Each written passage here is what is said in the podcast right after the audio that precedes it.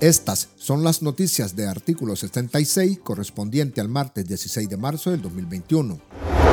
Cargando visibles rótulos con el emblema del mecanismo de vacuna contra el COVID-19, conocido como COVAX, la Organización Panamericana de la Salud hizo entrega este martes 16 de marzo del primer lote de vacunas donado por la Entidad Internacional de Salud Pública. El donativo consistente en 135.432 vacunas de Covishield provenientes de la India fue entregado por representantes de la OPS, OMS y el Fondo de las Naciones Unidas para la Infancia UNICEF en el Aeropuerto Internacional Augusto Cesandino, donde fue recibido por la ministra de Salud Marta Reyes, en un acto que no dio cabida a la acostumbrada propaganda política gubernamental. Nicaragua es una de las 10 naciones beneficiadas por el mecanismo COVAX que no pagarán por las vacunas donadas por la OPS por ser un país pobre.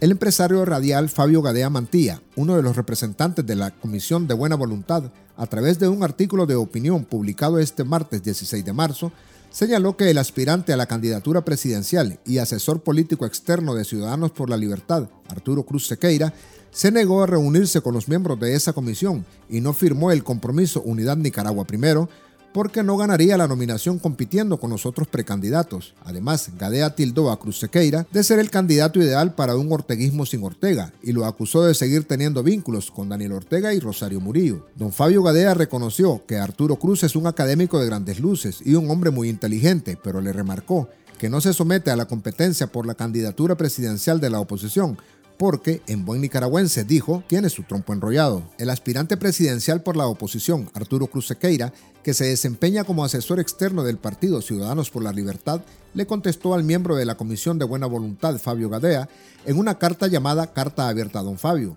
en la que le reprocha sus críticas y riposta que no puede confiar en una comisión de buena voluntad en la que uno de sus principales miembros ha expresado abiertamente sus preferencias por otro candidato. En su respuesta de seis puntos, Cruz Sequeira asegura que siempre ha sido transparente y coherente con sus pensamientos. Justificó su papel dentro de la administración de Ortega cuando fue embajador del régimen en Estados Unidos y aseguró que no es el candidato del Partido Ciudadanos por la Libertad. El aspirante a la candidatura presidencial señaló que las descalificaciones y confrontaciones personales solo reflejan mala voluntad y no abonan a los esfuerzos de la Unión. Asimismo, Cruz le ripostó a Gadea que el único trompo enrollado al que deben referirse es al que tanto le teme este régimen autoritario, que es al pueblo nicaragüense votando masivamente el próximo 7 de noviembre.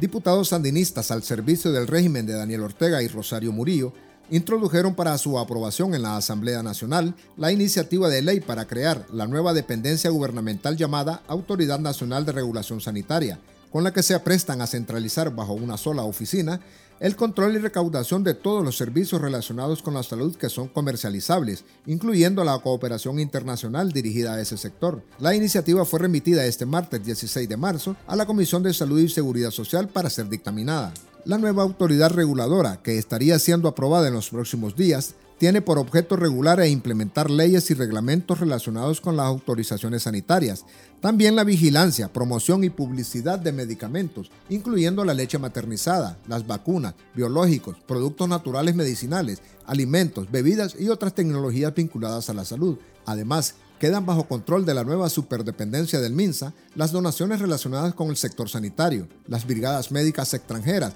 y las regulaciones del ejercicio profesional en salud.